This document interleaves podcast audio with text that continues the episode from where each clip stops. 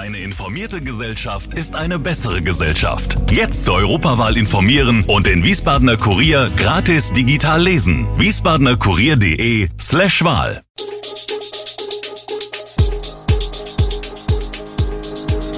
Gude, unser morgendliches News Update. Das Wichtigste aus Wiesbaden für Sie im Überblick. Guten Morgen aus Wiesbaden an diesem 22. November. In Wiesbadens Schulklassen bleibt es im Winter warm, der Sternschnuppenmarkt wird heute eröffnet und ZDF-Reporterin Neumann kommentiert im Regenbogenshirt. Das und mehr gibt es heute für Sie im Podcast. 87 Fahrzeuge in einer halben Stunde. Das ist die Bilanz einer morgendlichen Zählung eines Anwohners. Der Biebricher wohnt in der Wiesenstraße, die zwischen Erich-Ollenhauer Straße und Waldstraße verläuft und nur für Anlieger freigegeben ist. Sie wird aber ständig als Schleichweg genutzt. Der Anwohner ist mittlerweile ordentlich genervt, denn die Blechlawine zieht im Berufsverkehr vor seinem Haus vorbei. In zahlreichen Mails hat er schon mit dem Tiefbauamt korrespondiert, aber Abhilfe konnte man ihm bei der Stadt bisher noch nicht anbieten. Ein ständiges Ärgernis bestätigt der Sprecher der Arbeitsgruppe Verkehr im Ortsbeirat Biebrich, Erhard Stahl.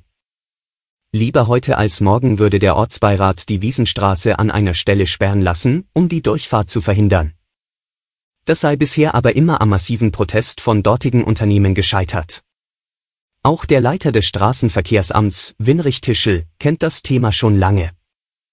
Der Schleichweg ist eine große Zeitersparnis für alle, die zur Waldstraße wollen, ist ihm bewusst.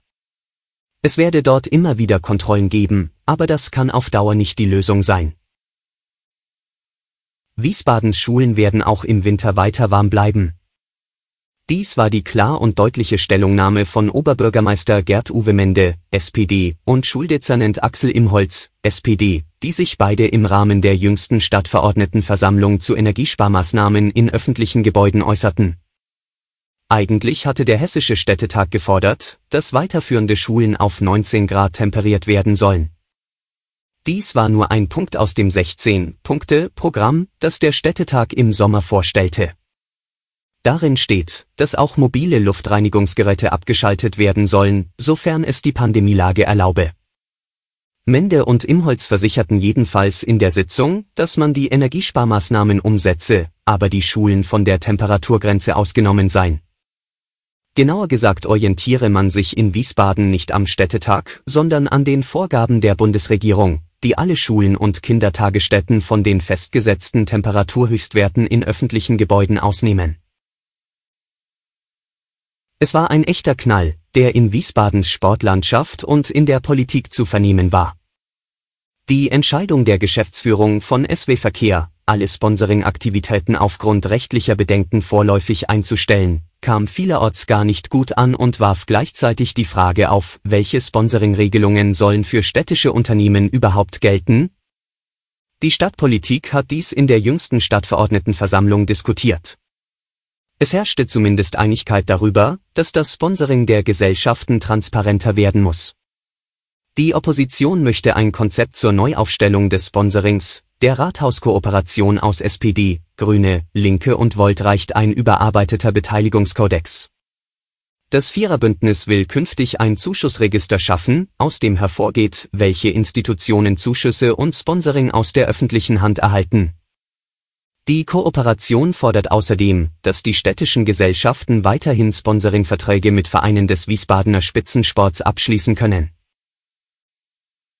Der 20. Sternschnuppenmarkt in Wiesbaden steht vor der Tür.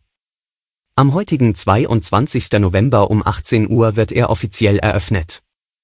Traditionell mit einschwebenden Engeln. Der Markt wartet in diesem Jahr mit insgesamt 103 Ständen auf. Während in den Nachbargassen des Markts die Beleuchtung und auch die Beleuchtungszeiten reduziert werden, gilt dies für den Markt selbst nicht. Wir wissen, dass diese Reduzierung vor allem symbolisch ist, so Wirtschaftsdezernentin Christiane Hinninger, Grüne, aber wir möchten an die Ursache der Energiekrise erinnern, den russischen Überfall auf die Ukraine. Einige neue Anbieter werden vertreten sein, Flammlachs, Bernsteinschmuck und Kaschmirkleidung zum Beispiel. Jeweils am Wochenende soll es auf der Bühne Schwerpunkte geben, spanische, irische, amerikanische und französische Weihnachten. Auf dem Luisenplatz wird wieder eine Schlittschuhbahn für Kinder bis 14 Jahre aufgebaut. Erwachsene können Eisstock schießen. Drumherum entsteht ein Kinderweihnachtsmarkt. Schulklassen kommen von 10 bis 13 Uhr kostenlos Schlittschuhlaufen. Ansonsten kostet das Fahren für Kinder 4, für Erwachsene 5 Euro. Hessen will seine Krankenhäuser mit einem massiven Ausbau der Investitionsfördermittel stärken, wie Sozialminister Kai Klose, Grüne, mitteilte, soll die finanzielle Unterstützung im kommenden Jahr auf 380 Millionen und 2024 auf 390 Millionen Euro angehoben werden. Mit weiteren Maßnahmen, etwa einem Landesprogramm zur Darlehenstillgung, stelle die schwarz-grüne Landesregierung fast eine Milliarde Euro bereit. Ein weiterer Schwerpunkt sei die Förderung weiterer praxisintegrierter und vergüteter Ausbildungsplätze für angehende Erzieher. 1400 Plätze sollen im Rahmen des Doppelhaushalts 2023-2024 geschaffen und so zwei Jahrgänge finanziert werden. 50 Millionen Euro lässt sich das Land die Gewinnung von Personal kosten, erläuterte der Minister. Außerdem steigt das Land mit zunächst 10 Millionen Euro in die investive Förderung bei der Kurzzeit- und Tagespflege ein und es sollen Modellvorhaben zur Schaffung flexibler Angebotsstrukturen mit 4 Millionen Euro gefördert werden. Eine Pflegestrategie werde derzeit erarbeitet, die 34 Pflegestützpunkte sollen ausgebaut werden ZDF-Kommentatorin Claudia Neumann hat in der Debatte um die verbotene One Love-Binde bei der Fußball-WM in Katar ein mutiges Zeichen gesetzt.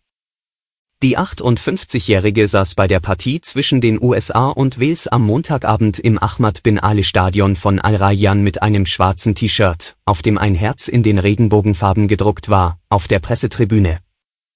Zudem trug sie an ihrem Arm eine bunte Binde, ebenfalls in den Farben, die für Vielfalt und Toleranz stehen. Willkommen hier im Ahmad bin Ali Stadion zu Spiel 3 an Turniertag 2.